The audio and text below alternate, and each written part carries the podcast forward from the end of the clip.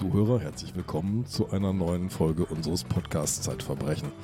Sag mal, Sabine, erinnerst du dich an das letzte Podcast-Festival, das wir gemacht haben? Ja, da waren wir beide tätig. Da hatten wir den Richter Melzer eingeladen Ja. und kein Publikum. Nee, wir waren in einem Studio. Das Studio Ja. war sehr schön. Ja, Der Richter war ein großartiger Gast, Ja. aber wir Aber waren es fehlte unter was, uns. ne? Es fehlte was, ja. Das ändern wir in diesem Jahr. Am 11. Juni. Am 11. Juni gibt es ein Podcast-Festival hier in Berlin. Wir sind nämlich gerade in Berlin. Wir nehmen in unserer Berliner Redaktion auf. Darum schrammt hier ab und zu mal so eine Straßenbahn vorbei, die wir in Hamburg nicht haben. Am 11. Juni wird das Podcast-Festival stattfinden. Das Beste ist, wir verlosen fünf Tickets für dieses Festival. Und wie man an diese Tickets kommt, das kann man am Freitag, am kommenden Freitag in unserem Verbrechen-Newsletter erfahren. Ja, und auch sonst, wenn man sich ein bisschen umtut. Und Ne? bestimmt auch sonst. Ja.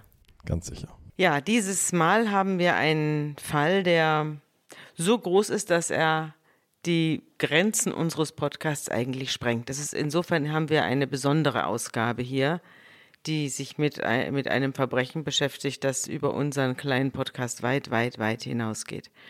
Deswegen haben wir auch einen Gast eingeladen, der sehr große Fälle hier vortragen kann. Er war auch schon mal da mit einem gigantischen Fall. Der hat, glaube ich, anderthalb Stunden gedauert, diese Folge. Jetzt ist er wieder da. Es ist Heinrich Wiefing, der Chef des Politikressorts der Zeit und seinerseits auch wieder Podcaster. Du hast selber einen Podcast mit deinen Kollegen Das zusammen. Politikteil. Das Politikteil, da wollen wir mal darauf hinweisen, das kann man auch noch hören. Das ist super nett von euch, danke. Und dieses Thema allerdings, was wir heute haben, das Thema Kriegsverbrechen, wird im Politikteil nicht verhandelt, sondern da, wo es hingehört, im Verbrechen. Was ist der Einbruch in eine Bank gegen die Gründung einer Bank, hat Bert Brecht mal gesagt. Und das könnte man auch über unseren Podcast heute schreiben. Was sind die Verbrechen individueller Gewalttäter, die wir hier sonst verhandeln, gegen die Verbrechen eines totalitären Staates, wie es im Moment im Osten Europas stattfindet. Und wir haben auch kürzlich eine Titelgeschichte dazu gehabt aus der Politik über Kriegsverbrechen. Was ist das eigentlich und wie wird man der Kriegsverbrecher habhaft? Und darum soll es auch heute gehen. Heinrich, diese Frage stand für mich ganz am Anfang, bevor ich angefangen habe, deinen Text zu lesen. Also du hast schon mehrfach über dieses Thema geschrieben. Du hast jetzt gerade einen großen Text dazu verfasst. Der hat die Überschrift Kommt er damit davon? Und gemeint ist Wladimir Putin und gemeint sind die Verbrechen, die jetzt gerade in der Ukraine begangen werden. Die Ukraine wird in Russland als Spezialoperation bezeichnet. Wir sagen sehr deutlich Krieg. In einem Krieg wird getötet. Und ich erinnere mich an eine Zeit, als Menschen, die in Deutschland gesagt haben, alle Soldaten sind Mörder, selbst angeklagt wurden, strafrechtlich verfolgt wurden. Dass Töten zu einem Krieg dazugehört und dass auf der anderen Seite es Kriegsverbrechen gibt, wo ist denn da die Grenzlinie zu ziehen? Gibt es eine saubere Grenze? Gibt es ein sauberes Töten im Krieg? Man mag die Frage gar nicht stellen. Ja, ich glaube, das, das zielt Andreas schon auf eine der Grundannahmen, die wir, glaube ich, in unserem Land ganz besonders haben. Wir sind so ein durchzivilisiertes, also entmilitarisiertes Land. Wir haben seit 70 Jahren zum Glück keinen Krieg mehr gehabt und auch jetzt sind wir ja nicht Kriegspartei. Und deswegen ist diese Vorstellung sehr weit verbreitet und auch mit guten Gründen weit verbreitet, dass der Krieg an sich eigentlich schon ein Verbrechen sei. Dass es sozusagen gar keinen sauberen Krieg, wie du gerade gesagt hast, geben kann. ja. Das sehen die Juristen und das sehen die Menschen in anderen Ländern, wo es mehr Erfahrung mit Krieg gibt, schon ein bisschen anders. Das sieht auch das Völkerrecht anders. Da gibt es durchaus nicht saubere, aber legitime Kriege. Und der Krieg an sich wird nicht als Verbrechen betrachtet, sondern es wird geschaut, im Zuge der Kriegsführung passieren nochmal gesondert Verbrechen. Das geht auf eine Zeit zurück, da waren Kriege noch viel selbstverständlicher, das 19. Jahrhundert. Und als die Kriege im 19. Jahrhundert öffentlicher wurden, mehr Aufmerksamkeit in den erwachenden bürgerlichen Gesellschaften fanden, da begann man auch darüber nachzudenken, wie gehen wir eigentlich zum Beispiel mit Verwundeten im Krieg um. Das ist im Grunde der Beginn des humanitären Völkerrechts, zu sagen, Verwundete, die müssen wir besser schützen. Und wer mit Verwundeten brutal umgeht oder die auch abschlachtet, der ist ein Verbrecher. Und das hat sich dann so schrittweise erweitert auf Schiffbrüchige. Am Anfang ging es nur um den Landkrieg, dann ging es um den Seekrieg, dann ging es um Helfer im Krieg. Kann man Krieg führen? Darf man Ärzte töten? Darf man Pfarrer töten? Priester töten? Gefangene. Und dann kommt der nächste Schritt, was ist mit den Gefangenen? Genau, wie gehen wir mit den Gefangenen um? Auch der schreckliche Umgang mit Gefangenen kann, so ist jedenfalls heute die Vorstellung, ein Verbrechen sein.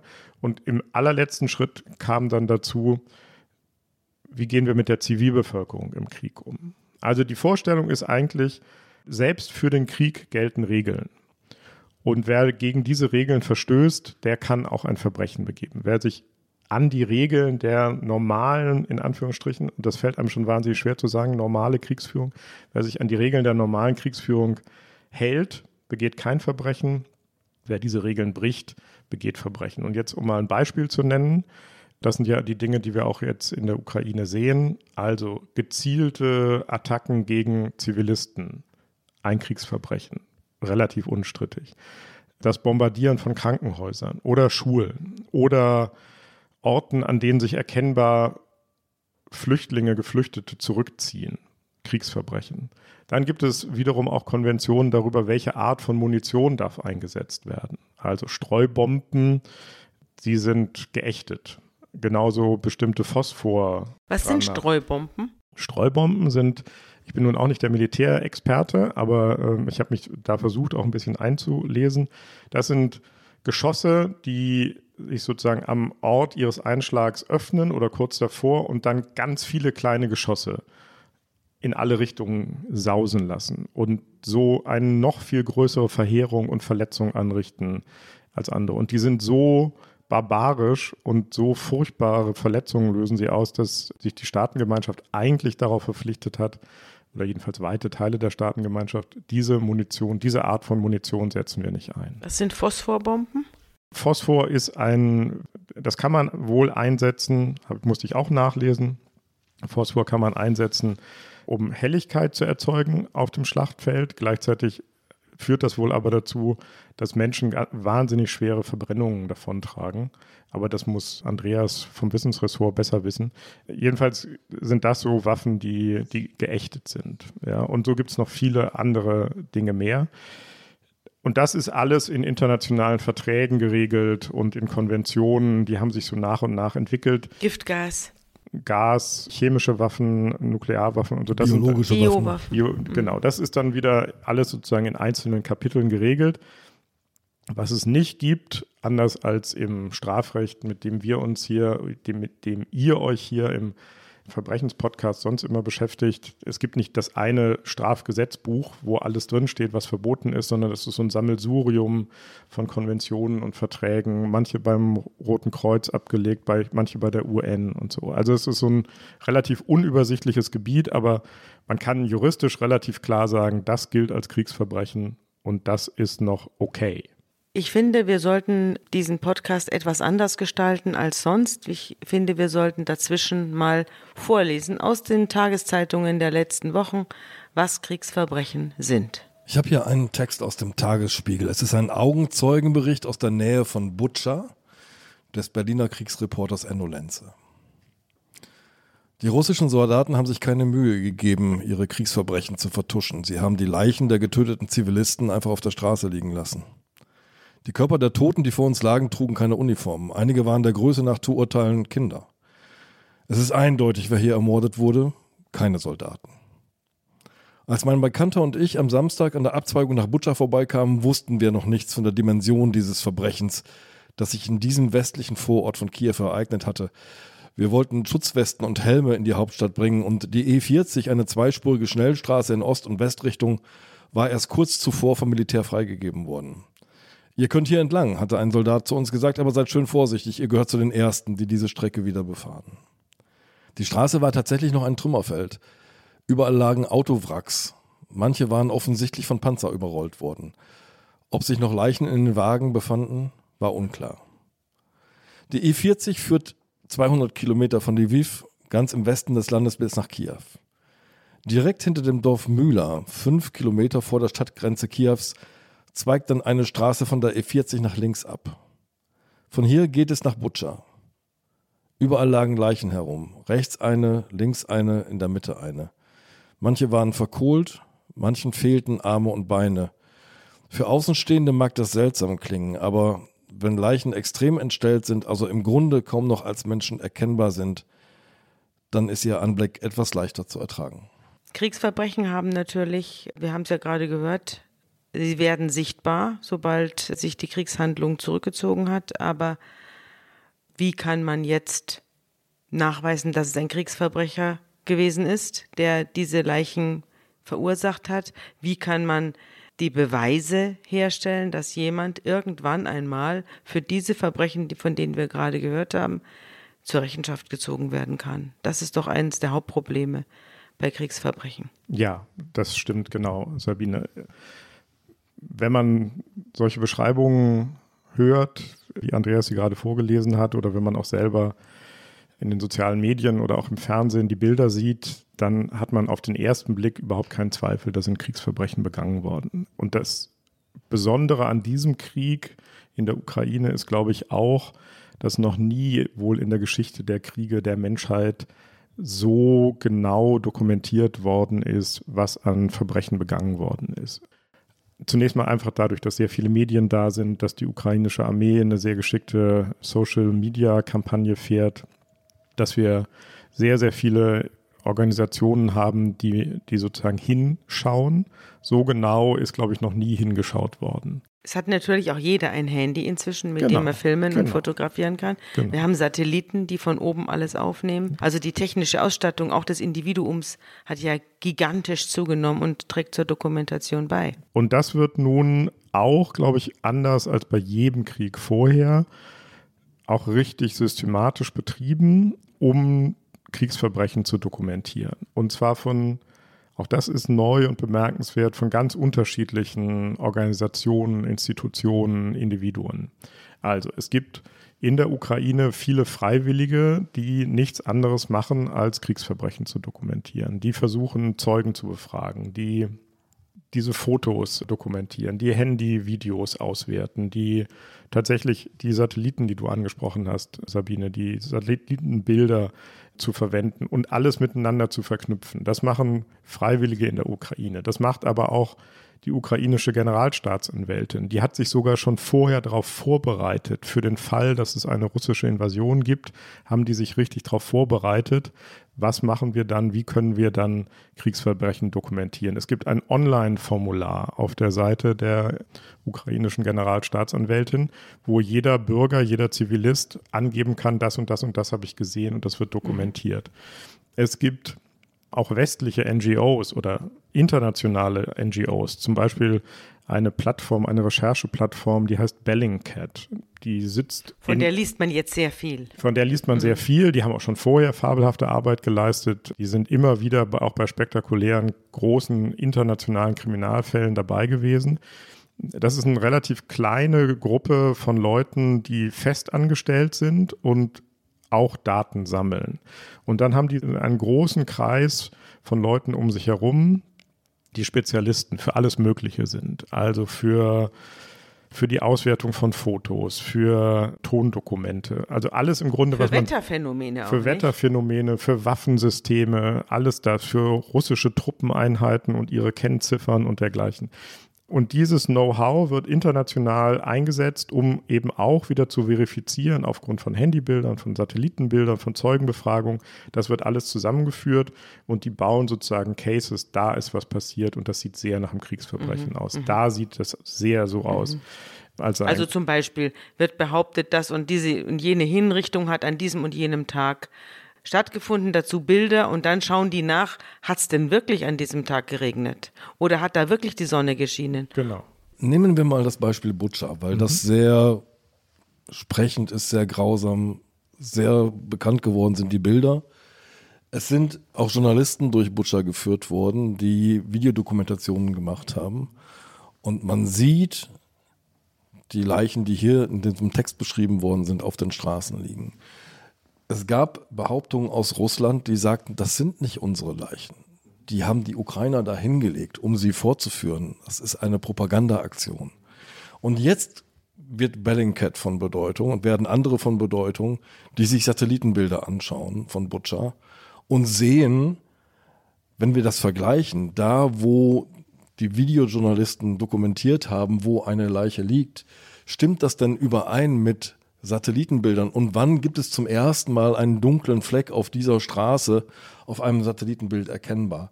Ich glaube, dazu muss man gleich auch nochmal sagen, Satellitenbilder haben eine haben mehrere Limitierungen. Also erstens, Satelliten sind nicht zu jeder Zeit überall auf der Erde. Zweitens, die Auflösung dieser Bilder ist so ein Pixel pro Quadratmeter ungefähr. Das heißt, man kann, wenn es einen dunklen Fleck auf der Straße gibt, kann man aus dem Satellitenbild nicht entschlüsseln. Ist das jetzt eine Leiche, die da liegt, oder ist das ein aufgeplatzter LKW-Reifen, der da übrig geblieben ist? Man kann nur sagen, da gibt es einen dunklen Flecken auf der Straße. Genau, aber das Entscheidende ist, also die Leichen, die sieht man auf den Satellitenbildern in einer sehr grobkörnigen Auflösung, aber gleichzeitig hat man eben Fotos von derselben Straßenecke, die man damit vergleichen kann. Und jetzt wird es wichtig, was die Leute von Bellingcat und viele andere eben auch machen. Die gucken nach, wann kann man sehen, dass da eine russische Einheit war. Mhm. Und die können dann identifizieren mit vielen Kreuzverweisen, abgehörten Telefonaten, Anrufen von Soldaten daheim und tausend solche Dinge. Die erzählen das ja auch. Ich habe heute eine Frau vergewaltigt. Erzählen die dann. Das gibt es auch. Das wird genau. abgehört. Oder Funkverkehr zwischen den Einheiten. Und dann guckt man, welche russische Einheit war in der Gegend. Und wenn man jetzt feststellen würde, da tauchen zwar ganz viele dieser dunklen Flecken auf den Satellitenbildern auf, aber wochenlang vorher war da gar keine russische Einheit, dann würde diese Fake-Theorie schon eher plausibel klingen. Wenn man aber genauso sieht, da liegen erst gar keine Leute rum, dann kommen die Russen rein und hinterher liegen die Leute, nachdem sich die Russen wieder zurückgezogen haben. Klingt schon plausibler. Und zu der ganzen Fake-Theorie muss man auch noch sagen, das hat der russische Schriftsteller inzwischen im Exil, Viktor Jeroferev, letztens auch bei uns in einem Stück in der Zeit im Feuilleton geschrieben, wenn das alles gefaked wäre, das müssen Künstler sein mit einem riesigen Aufwand, die alle diese Leichen schminken und da ablegen da ist ganz Hollywood überfordert damit, so viele Beweise zu fälschen. Also das ist natürlich Quatsch, aber wichtig ist zu sagen, für uns als Journalisten steht dann fest, da sind Leichen, das sieht sehr nach Kriegsverbrechen aus. Die Russen bestreiten alles. Ja. Wenn wir jetzt anfangen würden, als Juristen einen Case zu bauen und zu sagen, wir wollen verurteilen, dann reicht nicht der Blick auf die Leichen da, sondern dann muss man anfangen, Verknüpfungen herzustellen welche Einheit war da? Denn man kann nicht einfach den russischen Staat anklagen, sondern man muss, müsste dann Individuen anklagen. Welche Einheit war da? Hat die Einheit auf Befehl gehandelt? Hat der Kommandeur gesehen, meine Männer rasten aus und vergewaltigen Frauen und ich bestrafe sie dafür oder hat er sie im Gegenteil noch angefeuert? Inzwischen wissen wir, dass einige der Einheiten, die da eingesetzt worden sind, von Putin extra ausgezeichnet worden sind. Und dann muss man als Jurist in einem Kriegsverbrechensprozess müsste man hingehen und Schritt für Schritt sozusagen die Befehlskette hochgehen. War das eine Einheit on the ground, die besoffen waren, die Drogen genommen haben? Oder ist das systematisch gewesen? Machen das alle Einheiten so? Dann spricht es dafür, dass es auf höherer Kommandoebene mindestens auch gesehen wurde. Gibt es Berichte, abgehörte Berichte von Einheiten, die melden, das und das ist bei uns passiert? Gibt es womöglich Anweisungen an die Einheiten zu sagen, lass da keinen Stein auf dem anderen und er schießt jeden, den er finden könnte. Alles das muss jetzt nachgeforscht werden. Und nachgeforscht werden muss auch, jetzt gehen wir mal von Butcher weg, zum Beispiel ist es ja verboten, dass man Krankenhäuser beschießt. Ja. Aber es kann sein, und das passiert auch, nicht in der Ukraine, jedenfalls kenne ich da noch keine Berichte, aber in anderen Kriegen, dass sich die eine Seite dieses Verbot, Krankenhäuser anzugreifen, zunutze macht. Und Munitionslager errichtet zum Beispiel. Oder ihre eigenen Soldaten in den mhm. Krankenhäusern. So. Wenn man beweisen könnte, dass es einen Angriff auf ein Krankenhaus gegeben hat, würde man erstmal sagen, okay, Kriegsverbrechen. Wenn man dann im nächsten Schritt beweisen könnte, naja, das war aber in Wahrheit eine, ein Unterstand der Armee, die da beschossen wurde, dann ist es schon kein Kriegsverbrechen mehr. Oder jedenfalls wird es, wird die Lage dann etwas murky. Und das war die Situation in dieser Klinik in Mariupol. Wir haben dann Bilder gesehen, wo Schwangere noch so im Morgenmantel über dem Nachthemd aus der Klinik geflohen sind. Es gab einzelne russische Stimmen, die aber genau das gesagt haben. Das war eigentlich ein Krankenhaus, das längst evakuiert war. Da waren Soldaten drin, da waren Waffenlager drin. Das waren unsere Geheimdienstinformationen dazu. Genau. Und das ist was, was man regelmäßig zum Beispiel im Gazastreifen sieht. Da sind die radikal-islamischen Kräfte, islamistischen Kräfte, die nutzen ganz gezielt die Nähe zur Zivilbevölkerung, die bringen ihre Waffen in den Kellern unter, unter den Wohnhäusern unter. Also die versuchen Zivilbevölkerung so als Schutzschild zu benutzen und das macht die Lage wahnsinnig unübersichtlich. Das alles muss man erforschen und das alles muss man beweisen, wenn man einen äh, Kriegsverbrecher am Ende anklagen will. Interessant ist auch noch, wenn ich das noch ganz kurz einflechten darf, es wird eben nicht nur in der Ukraine ermittelt, sondern es gibt ganz viele internationale Institutionen inzwischen. Es gibt eine UN-Ermittlung.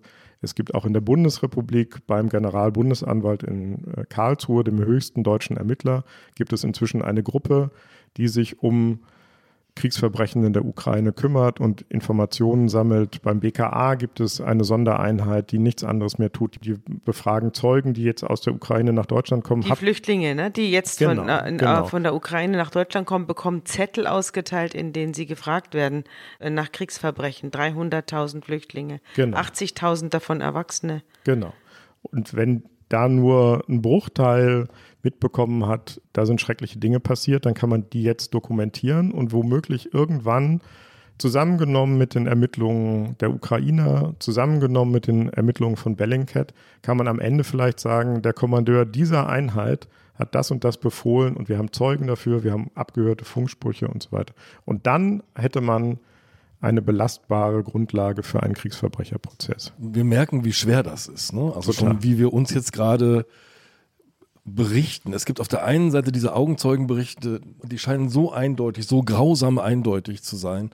Und auf der anderen Seite ist die juristische Situation doch noch einmal eine ganz andere, wenn es um die Beweisführung geht, wer genau. hier eigentlich welchen Befehl gegeben hat. Genau, genau.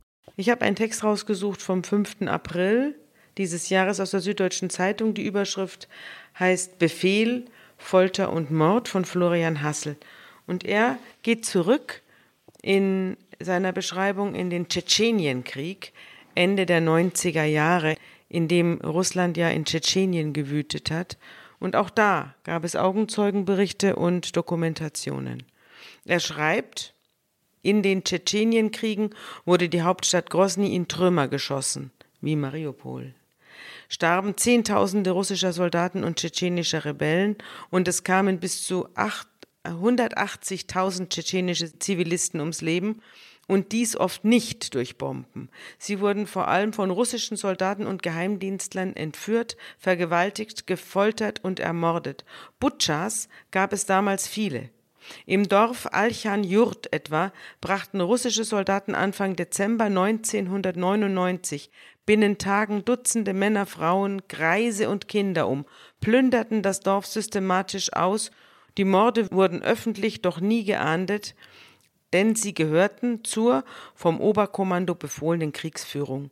Der amerikanischen Journalistin Maura Reynolds schilderten damals Soldaten und Offiziere das Bespredel, wie sie eine ganze Familie im eigenen Brunnen ertränkten, Männer über Holzkohle erhitzten, mit Bajonetten folterten und möglichst langsam töteten oder einer angeblichen Scharfschützin Stahlkabel um die Gelenke banden und sie von Schützenpanzern auseinanderreißen ließen.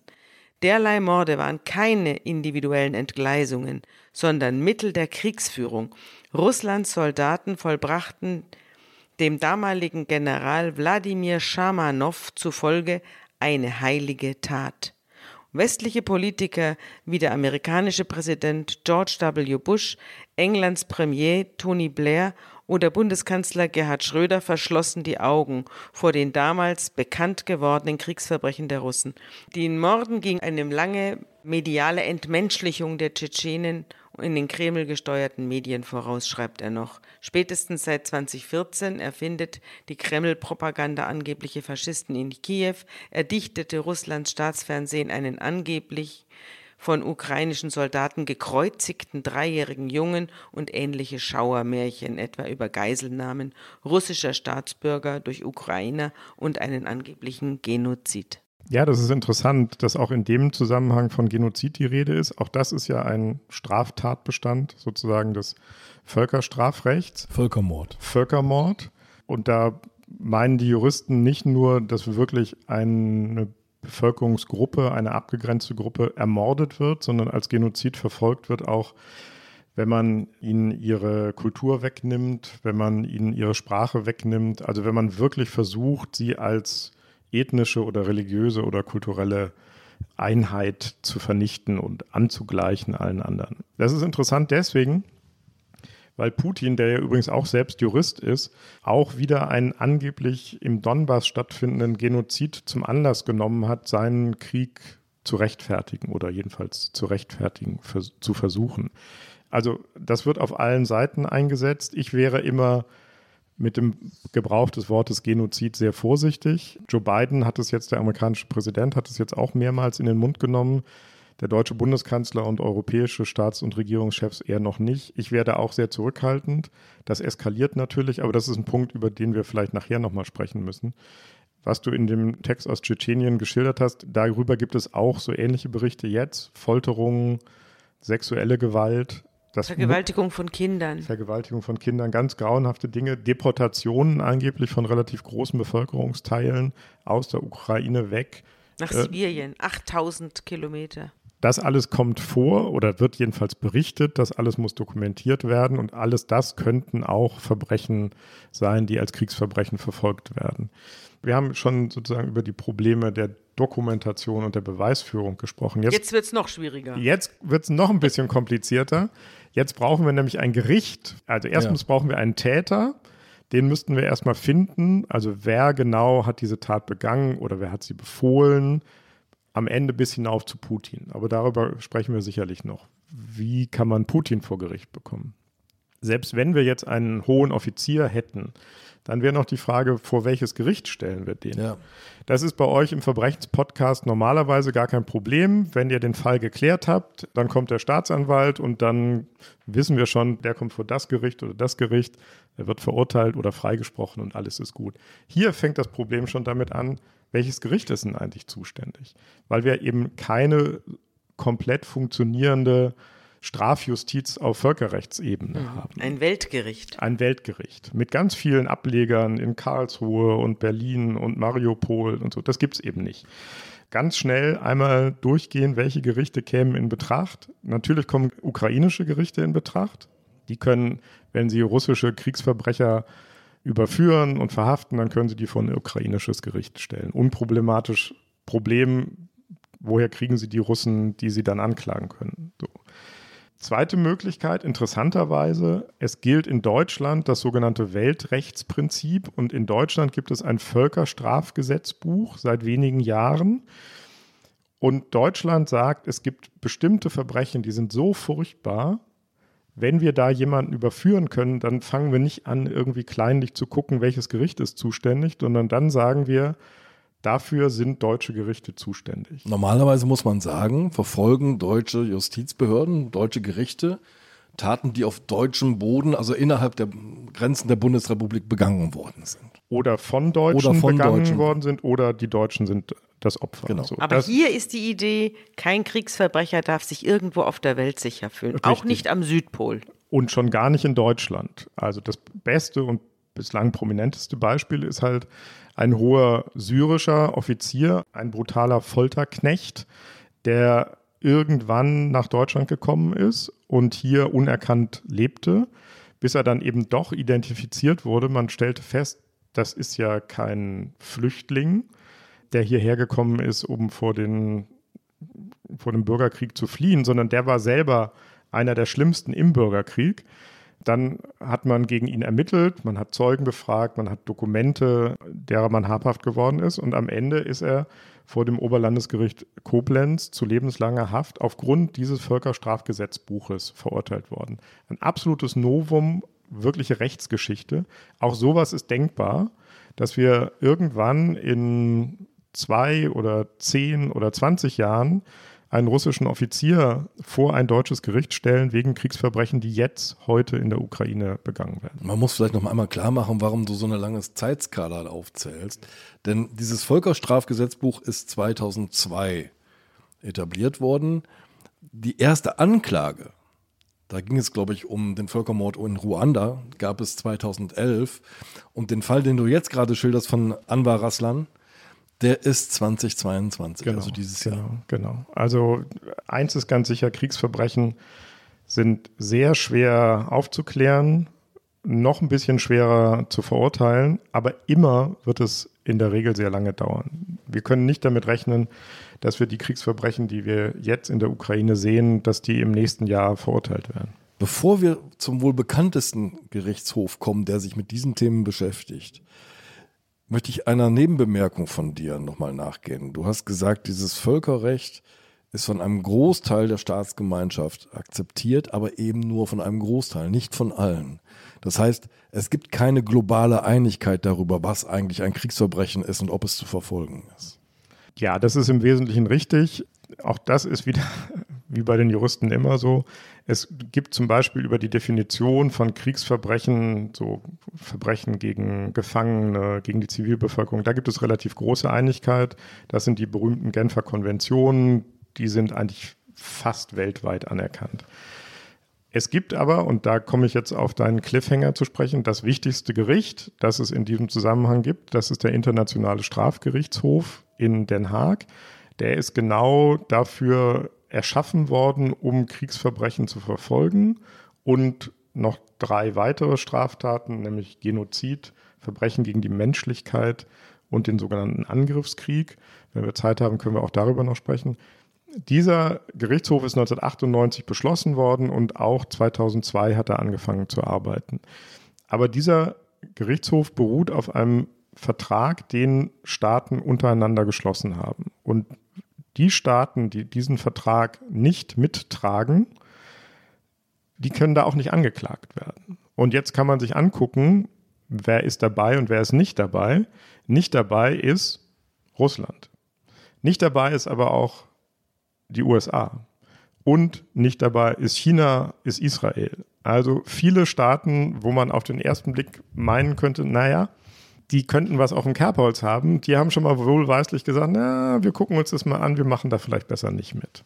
Ja, das ist vielleicht auch der Moment, wo man einmal so eine Perspektive einnehmen muss, die jetzt vielleicht entstehen könnte, wo sozusagen der, ich nenne jetzt mal der, der saubere Westen guckt auf Afrika, wo Völkermorde geschehen oder guckt jetzt nach Russland und hat selbst sozusagen eine weiße Weste muss man nicht umgekehrt fragen, Stichwort Guantanamo, ob nicht auch die Amerikaner Kriegsverbrechen begangen haben? Absolut. Ja, und Stichwort Abu Ghraib, das große Foltergefängnis im Irak. Ganz genau. Und von Amerikanern betrieben. Genau, genau. Das ist ein wirkliches, echtes, riesiges Problem. Das sagen auch alle Völkerrechtler. Es gibt jetzt eine große Einigkeit, genau wie du sagst, Andreas das, was da in Russland passiert, sind Kriegsverbrechen und die müssen angeklagt werden, die müssen verfolgt werden und die Schuldigen dafür müssen in Haft. Da sagen aber viele Staaten und viele Menschen, zum Beispiel auf der Südhalbkugel, du hast Afrika angesprochen, aber auch weite Teile Asiens und Südamerikas, sind da sehr skeptisch. Die sagen, ja, klar, kann schon sein, dass das Kriegsverbrechen sind. Aber wie könnt ihr hingehen und sagen, wir verfolgen das mit aller Härte, nachdem ihr selber Kriegsverbrechen begangen habt. Du hast Abu Ghraib genannt, Sabine. Die Folterungen dort von amerikanischen Söldnern oder von sogar regulären Truppen an Gefangenen im Irak. Und nie ist deswegen jemand angeklagt oder gar verurteilt worden. Und nie haben die Amerikaner sich bereit erklärt, sich dem Internationalen Strafgerichtshof zu unterwerfen. So. Die Frage, die wirklich tricky Frage ist jetzt, was folgt daraus? Folgt daraus, ja, dann lassen wir es halt. ihr macht's nicht, wir machen's nicht. Vergessen, wir warten auf das große Weltgericht Gottes. Entweder Jenseits. auf das Weltgericht Gottes oder wir schlachten uns gegenseitig ab ohne Regeln und ohne Rücksicht auf irgendwas und das ganze Konzept mit den Kriegsverbrechen lassen wir eben beiseite. Oder sagen wir, und ihr seid nicht überrascht, wenn ich sage, der, der Position würde ich zuneigen, wir müssen hier das verfolgen und wir müssen ganz klar auch deutlich sagen, der Westen hat da riesige Fehler gemacht. Das darf nicht nochmal passieren. Eigentlich ist jetzt auch der Moment, wo die Amerikaner sagen müssten, okay, wir treten auch diesem internationalen Strafgerichtshof bei. Dann würde das eine ganz neue Legitimität bekommen. Aber das ist super umstritten innerhalb der amerikanischen Politik und das wird auch nicht so schnell passieren. Und ganz sicher nicht unter Trump. Ganz falls sicher er nicht wiedergewählt wird. Genau. Aber man muss eben auch sagen, vielleicht löst zum Beispiel jetzt dieser Krieg in der Ukraine so einen Schub aus, dass man auch so wie nach dem Zweiten Weltkrieg, da wurde das erste Mal so ein großes Tribunal in Nürnberg und dann später auch in Tokio gegründet. Das hätte vorher niemand für möglich gehalten. Aber angesichts des absoluten Horrors, der im Zweiten Weltkrieg passiert ist, hat sich die Staatengemeinschaft zusammengetan und gesagt, Schluss, wir Nie müssen wieder. was ändern, nie mhm. wieder. Wir fangen damit an. Ich will nicht sagen, dass der Ukraine-Krieg jetzt schon eine Dimension wie der Zweite Weltkrieg hat, aber diese Entwicklungen gehen in Schüben und vielleicht wird jetzt ein Schub ausgelöst in Richtung mehr Völkerstrafrecht. Werbung Liebe Hörerinnen und Hörer, Sie möchten das Magazin zum Podcast einmal unverbindlich testen? Dann lassen Sie sich Ihre persönliche Zeitverbrechen-Ausgabe gratis nach Hause liefern. Jetzt bestellen unter www.zeit.de slash Verbrechen-testen.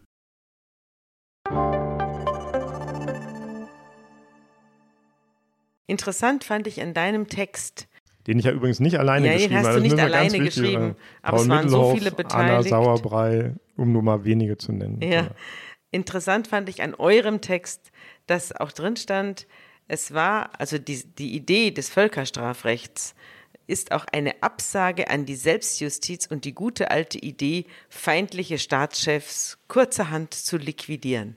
Also das Völkerrecht will nicht, dass einer hingeht und Putin erschießt. Genau. Genau. Sie wollen es nicht, sondern sie wollen, dass er die ganze Sache überlebt und dann irgendwann mal zu einer Krebsbehandlung in die Schweiz fährt und dort einkassiert wird. Genau. So muss man sich das vorstellen, oder? Wir reden über Recht und wir reden nicht über Selbstjustiz oder wir mhm. reden nicht über Rache, sondern wir reden über den Versuch, den Umgang der Staaten miteinander und im Krieg zu verrechtlichen. Und dazu gehört dann eben, genau, man hofft irgendwann Putin alt und grau und gebeugt, muss in eine Klinik oder besucht irgendjemanden, hofft unerkannt in die Schweiz reisen zu können. Aber auf dem Weg dahin ist ein aufmerksamer Grenzschützer und sagt, das ist doch der alte Putin, gegen den gibt es doch noch einen Haftbefehl irgendwo, den nehmen wir jetzt mal hoch. So ist es ja passiert mit manchen der Kriegsverbrecher, oh ja. die schon vor Gericht gestellt worden sind. Oder im Fall von Milosevic, dem Serbenführer, da haben sich halt irgendwann in seinem eigenen Heimatland, wo er anfangs ein Held war und dann nur noch geduldet, haben sich die politischen Verhältnisse so geändert, dass die dann Herrschenden gesagt haben, nee, den geben wir jetzt mal nach Den Haag. Den brauchen wir hier nicht mehr, der stört unsere Annäherung an Europa. Karadzic auch. Karadzic auch. Der kam dann vor den Internationalen Gerichtshof, den haben wir genau. ja hier auch schon im Podcast verarztet. Stefan Willeke. Stefan Willeke, genau. Massenmörder und Held, genau. war die Überschrift. Und wenn wir so ein bisschen vor uns hinträumen dürfen, dann könnte das ja auch ein Szenario sein, irgendwann ist der Krieg vorbei, Putin ist vielleicht noch fünf Jahre im Amt, dann tritt er zurück und dann ergibt sich vielleicht eine Wende in Russland. Er lebt zwar noch auf seiner Datscha, aber er wird immer weniger heiß geliebt von seinen Russinnen und Russen. Und irgendwann kommt eine pro-westliche Regierung an die Macht. Und der Westen sagt, ja, wir geben euch Hilfe, wir nehmen euch auf in die EU oder wo auch immer aber ihr müsst vorher diesen alten Knacker ja. da nach Den Haag ausliefern.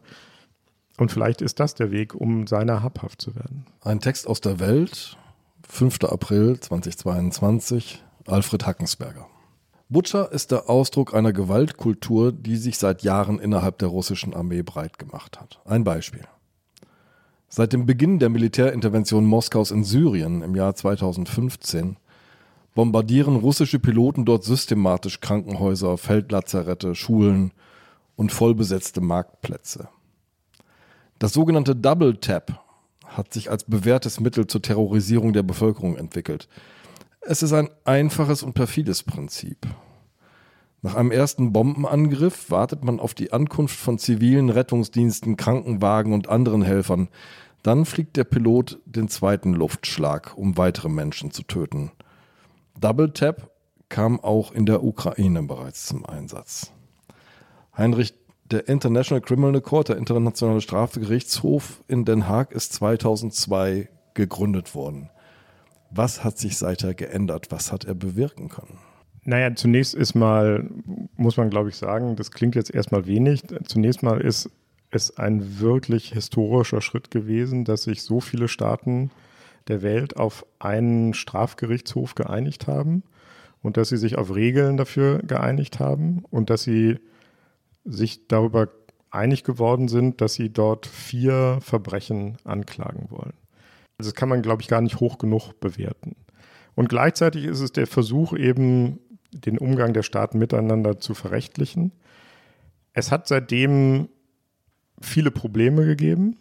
Alle Verfahren, die dort oder vor anderen internationalen Straftribunalen gelaufen sind, haben sich alle sehr lang hingezogen. Manche sind mit Verurteilungen geendet, manche nicht. Der Milosevic ist nach vier oder fünf Jahren vor Gericht in seiner Zelle gestorben, ohne dass ein Urteil gefällt worden ist. Es hat sehr, sehr viel Kritik an diesem Gerichtshof gegeben. Die Hauptkritik ist, glaube ich, dass viele, da sind wir wieder bei dieser Teilung Nord, Süd, Westen gegen den Rest der Welt. In vielen afrikanischen Staaten hat sich der Eindruck breit gemacht, das ist ein Gerichtshof, kein internationaler Gerichtshof, sondern ein Gerichtshof zur Verfolgung von afrikanischen Despoten. Und Despoten aus anderen Weltgegenden, von denen lässt man die Finger. Und da spricht auch eine ganze Menge dafür. Das Wichtigste ist aber, glaube ich, was man sagen muss, und das ist eben auch der Kern des Problems, vor dem wir jetzt stehen. Noch niemals ist angeklagt worden vor einem internationalen Strafgericht der amtierende oder ehemalige Staatschef eines Landes mit Atomwaffen oder eines Landes, das einen ständigen Sitz im Weltsicherheitsrat der UN hat. Und deswegen kann man schon auf den Gedanken kommen, es gilt im Völkerrecht und im Völkerstrafrecht erst recht sozusagen zweierlei Maß. Die kleineren Länder, die kleineren Übeltäter aus den kleineren Ländern äh, mit den komplizierteren Namen und dann die großen George Bushs. Ich will ihn überhaupt nicht gleichsetzen mit Putin, aber auch die Amerikaner, haben wir darüber gesprochen, hätten mal ein paar Untersuchungen machen müssen über das, was sie in Abu Ghraib angestellt haben. Das ist bislang komplett undenkbar. Es gab auch den Versuch, Tony Blair, den britischen Premierminister, irgendwie strafrechtlich an den Haken zu kriegen für seine Beteiligung am Irak. Das alles hat es noch nie gegeben. Und auch hier ist wieder die Frage, zwei Fragen eigentlich. Erste Frage, vielleicht ändert sich das gerade. Vielleicht sehen wir, dass auch das irgendwann möglich ist, dass auch irgendwann russische Generäle, nicht gleich Putin, aber vielleicht russische Generäle vor den Strafgerichtshof in Den Haag kommen. Kleines Detail am Rande, in der Ukraine wurden gleich zu Anfang des Krieges manche Straßenschilder rausgerissen und die Bevölkerung hat stattdessen Straßenschilder eingepflanzt an die Straßen mit der Richtungsangabe, da geht's nach Den Haag. So, also das war die Aufforderung der Russe, an die russischen Offiziere, ihr könnt gleich mal den Weg dahin einschlagen. Also das ist die eine Frage. Vielleicht kommt irgendwann der Punkt, wo wir sagen, auch russische Generäle sind nicht mehr unantastbar und dann vielleicht im übernächsten Schritt auch amerikanische, israelische Offiziere sind nicht mehr sich nicht mehr immun gegen Strafverfolgung. Die andere große Frage ist wieder dieselbe, die ich vorhin schon mal gestellt habe. Wenn es so eine Ungleichbehandlung gibt, ist wieder die Frage, sollen wir es lassen? Sollen wir, sollen wir das ganze Ding in die Tonne treten? Sollen wir ganz aufhören, solche Straftaten zu verfolgen? Und meine Antwort habe ich vorhin schon gegeben. Nee, sollen wir nicht, sondern man muss eben beharrlich weiterarbeiten, denn die Alternative ist nur noch erschreckender. Du hast vorhin das Stichwort Angriffskrieg genannt. Und mir ist dabei sofort eingefallen, dass Putin ja, du hast gesagt, er ist ausgebildeter Jurist, zum Historiker geworden ist. Der in langen Abhandlungen erklärt hat, warum das Gebiet, das er da jetzt gerade bekriegt, eigentlich gar kein ukrainisches Gebiet ist, sondern russisches Gebiet und dass dieser Krieg eine Befreiungsoperation ist gegen ein faschistisches Regime. Spielt das juristisch, völkerrechtlich eine Rolle, wie begründet ein Krieg ist und welchen Charakter er hat? Es, spielt eine Rolle, wie ein Krieg geführt wird und wie er begründet wird. Und du hast es gesagt, das Verbrechen der Aggression oder des Angriffskrieges auf Deutsch ist eine der Straftaten, die vor dem Internationalen Strafgerichtshof verfolgt werden. Und die hat einen oder zwei Vorteile, diese Kategorie. Das ist relativ leicht zu erkennen, ob ein Staat einen anderen überfallen hat oder nicht. Das ist der eine Vorteil. Das ist viel leichter zu beweisen, als ob ein Genozid stattgefunden hat oder ob die kleinen Kriegsverbrechen am, auf dem. Die kleinen Massaker. Ja, ob die Butchers. kleinen Massaker, wer dahinter mhm. steckt und mhm. so. Da ist ganz klar, wer dafür verantwortlich ist. Den Angriffskrieg hat kein Unteroffizier befohlen, den Angriffskrieg hat kein Geheimdienstmann befohlen, den Angriffskrieg hat nicht irgendjemand beschlossen, ein Gremium von anonymen Menschen, sondern der geht in einer Diktatur vom Mann an der Spitze aus. Also, wenn das ein Angriffskrieg ist, dann zielt das direkt auf Putin. Der zweite Vorteil ist, anders zum Beispiel beim Genozid, beim Genozid muss man juristisch nachweisen, das war die Absicht. Die Motivlage muss klar sein. Es war die Absicht, eine andere Bevölkerungsgruppe auszulöschen. Dazu muss man im Grunde in den Kopf der Menschen, der Angeklagten reingucken oder man muss irgendwelche Papiere von denen finden, wo sie sagen, ja, wir wollen diese Bevölkerungsgruppe auslöschen oder irgendwelche Reden hören. Beim Angriffskrieg brauchst du das alles gar nicht, sondern da kannst du einfach sagen, der hat den Krieg vom Zaun gebrochen, deswegen hat er einen Angriffskrieg begangen. Problem ist nur, bis jetzt, auch umstritten unter Juristen, gelten jedenfalls Staatschefs, die im Amt sind, erstmal strafrechtlich als immun, damit man sich nicht gegenseitig abknallt oder sich gegenseitig von der Strafe weg verhaftet. Sabine hat eine Frage. Ja, ich habe eine Frage, denn da kommen wir auch schon an das Ende dieser Sendung. Was für Russland gut ist, bestimmt ja eine kleine ich würde jetzt mal unter dem, im, gerade im Lichte der neuesten Ereignisse sagen, verbrecherische Clique, die sich äh, zum eigenen Machterhalt an ihr Amt klammert und jetzt auch um ihrer eigenen Freiheit willen, wenn sie jetzt international gesucht werden sollte, an das Amt klammert. Und das Amt wird jetzt zum, zu, zum Sicherheitsschild für diese Leute die ihr Volk, denen ihr Volk scheißegal ist, die ihre jungen Soldaten verheizen, das sehen wir ja jetzt, und denen es völlig wurscht ist, ob es hier schwere Sanktionen gegen das eigene Land gibt, die die eigene Bevölkerung schwer treffen werden. Also es geht, das, das Amt wird zum Überlebensticket der Verbrecherklicke an der Spitze. Nun ist der Krieg zu Ende und man muss vielleicht auch schon in den letzten Ausläufern dieses Krieges dann mit diesen Leuten verhandeln. Man verhandelt also mit Kriegsverbrechern. Genau. Wie soll man sich jetzt da verhalten? Ja, ein riesiges Dilemma, ein wirkliches Problem, das es gibt, seitdem solche Straftaten verfolgt werden. Ihr erinnert euch vielleicht an den ehemaligen chilenischen äh, Präsidenten Pinochet. Auch der wurde, da wurde diskutiert, soll man den anklagen. Sofort brach auch die Diskussion aus, wenn wir den anklagen, dann wird er niemals von seinem Amt lassen, weil ihn das Amt schützt, als juristisches Schutzschild sozusagen. Der wird nie von seinem Amt lassen wenn wir ihn nicht anklagen, dann geht er vielleicht irgendwann in Ruhestand und gibt seine Macht ab. Und das Problem haben wir natürlich jetzt auch wieder. Putin könnte sich auch durch eine internationale Strafverfolgung gezwungen sehen oder glauben, er sei gezwungen, sich noch mehr an sein Amt zu klammern als ohnehin schon, weil ihm sonst droht, dass er in Den Haag vor Gericht gestellt wird und lebenslänglich in den, in den Knast gehen muss in und nicht mehr in seinem hübschen kleinen, in seiner hübschen kleinen 500 Zimmer Dacia oder wie viele Zimmer die auch immer hat, am Schwarzen Meer zu sitzen. Also das ist das alte Dilemma. Ist, sollen wir lieber aus Gründen, dass wir schnell zum Frieden kommen wollen, dass wir schnell diese Leute von der Macht entfernt haben wollen, sollen wir lieber darauf verzichten, sie anzuklagen. Ein Dilemma, für das es, glaube ich, keine gute Lösung gibt. Aber auch da ist, glaube ich, da muss man gucken, wozu dient denn dieses Völkerstrafrecht? Oder und jetzt sind wir irgendwie bei den ganz großen Fragen, die ihr sowieso dauernd hier im Podcast besprecht, wofür dient Strafe auch? Und die Strafe dient natürlich nicht nur dazu, dass der individuell bestraft wird, sondern ein solches Verfahren dient auch dazu, dass die Opfer sehen, dass Gerechtigkeit geschaffen wird. Dass in einem fiktiven Verfahren, vielleicht im Jahr 2035 in Den Haag, klar und unmissverständlich und sehr detailliert gesagt wird, das hat Putin gemacht, das hat Putin gemacht, das hat Putin gemacht und dafür wandert er jetzt in den Bau. Und es dient natürlich zur Abschreckung, dass kein Kriegsverbrecher darauf vertrauen darf, dass er mit solchen schrecklichen Taten davonkommt. Auch nicht am Südpol. Nicht am Südpol, nicht in Sotschi, nicht in Moskau in irgendwelchen Bunkern unter dem Kreml. Zum Schluss vielleicht noch ein Opfer. Vitali Sinagin, im Spiegel beschrieben, Anfang April. Ein 45-jähriger Bildhauer hatte Glück.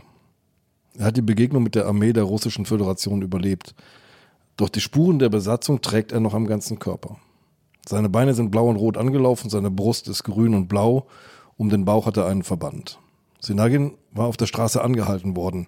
Sie fragten, ob ich bei der Armee sei oder bei der Territorialverteidigung. Und ich sagte, nee, ich lebe bloß hier, ich besorge Brennholz. Es gibt ja kein Gas und keinen Strom. Die Männer warfen ihn auf den Boden, stülpten ihm eine Plastiktüte über den Kopf, schlugen ihm auf den Körper und mit Knüppeln auf den Kopf, bis das Blut aus der Tüte lief. Sie drohten ihm, ihn anzuzünden und verlangten, er solle Ruhm sei Russland rufen. Sinagin tat es nicht. Irgendwann verlor er das Bewusstsein.